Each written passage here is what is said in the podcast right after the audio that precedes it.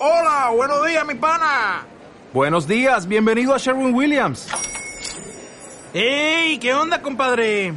¿Qué onda? Ya tengo lista la pintura que ordenaste en el ProPlus app. Con más de 6.000 representantes en nuestras tiendas listos para atenderte en tu idioma y beneficios para contratistas que encontrarás en aliadopro.com. En Sherwin Williams somos el aliado del PRO.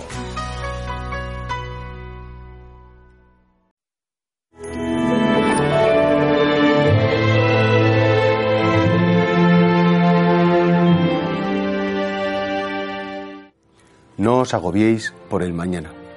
El futuro es propiedad privada de Dios y en este sentido nosotros no somos dueños de nuestro futuro. Primero porque no podemos elegir lo que nos va a pasar, no podemos elegir si vamos a tener salud, enfermedad, eh, gozo, pena.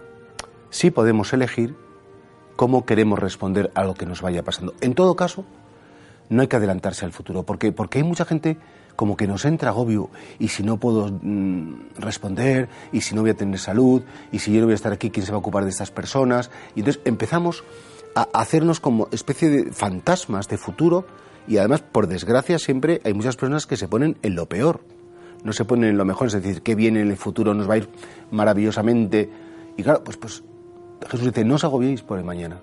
No os agobiéis porque cada día tiene su afán y tú preocúpate de vivir el hoy y el ahora. Efectivamente, tenemos que tener una previsión, tenemos que, saber ser prudentes, tenemos que saber ver que, hay acontecimientos, que tenemos que estar preparados, sin más.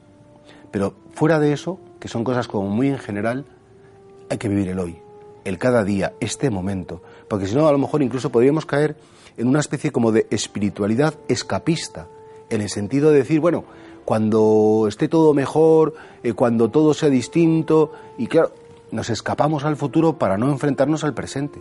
Nos escapamos al futuro, bien sea en positivo o negativo, para no dar una respuesta a las necesidades de la hora y del hoy. Y por tanto Jesús insiste muchísimo, no viváis en fantasías, no viváis en imaginaciones, no viváis en cosas que podrían ser o no, porque la providencia es muy poderosa y, Dios puede intervenir cuando quiera, como quiera, porque Él quiere. En ese sentido, no solo nos cabe decir, Señor, enséñame a hacer tu voluntad. Enséñame a hacer tu voluntad y amarla. Enséñame, Señor, a saber responderte que sí cada día en el ahora y a no adelantarme, porque efectivamente eso es una fuente de agobios, de ansiedad, de, miedo, eh, que, no, que no podemos controlar, evidentemente. La gracia es para el ahora. La gracia de Dios no es para el futuro. Cuando venga el futuro, estará la gracia del futuro. La de la hora es hoy.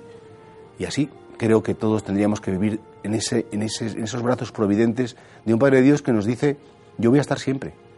Yo te voy a acompañar, pase lo que pase, suceda lo que suceda, aunque pase lo peor, ese día, cuando pase, si es que tiene que pasar, yo también estaré ahí apoyándote y acompañándote.